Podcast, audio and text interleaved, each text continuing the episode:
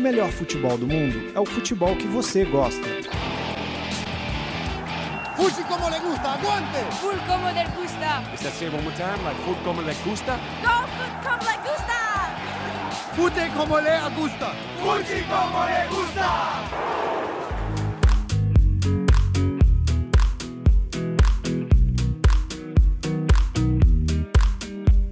Representatividade como le gusta.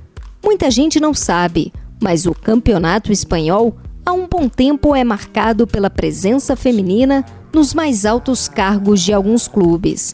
O Leganês, por exemplo, passou 10 temporadas seguidas na terceira divisão. Neste período, dívidas foram agravadas e a troca de poder tornou-se constante. A crise, que parecia insustentável, mudou após a chegada de Maria Victoria Pavon, empresária do ramo imobiliário que em 2008 tornou-se a maior acionista do Clube de Madrid. Com uma política de controle de gastos, Maria colocou o Leganês pela primeira vez em 88 anos na elite do futebol espanhol. Com um regime similar, Le Hunchan assumiu a responsabilidade de presidir uma das equipes mais tradicionais da Espanha, o Valência. A empresária chinesa, formada em contabilidade em Singapura, ocupa desde 2015 o cargo mais importante do clube. Hoje, já é conhecida no mundo futebolístico como uma executiva mão de ferro.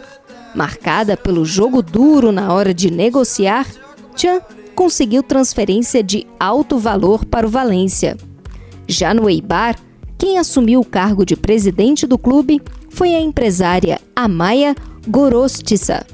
A missão? Manter o time basco na primeira divisão espanhola. E para isso, ela aposta em uma fórmula simples na teoria, mas muitas vezes de difícil execução: o trabalho em equipe. Mais futebol internacional nas nossas redes sociais e no nosso canal no YouTube. Inscreva-se!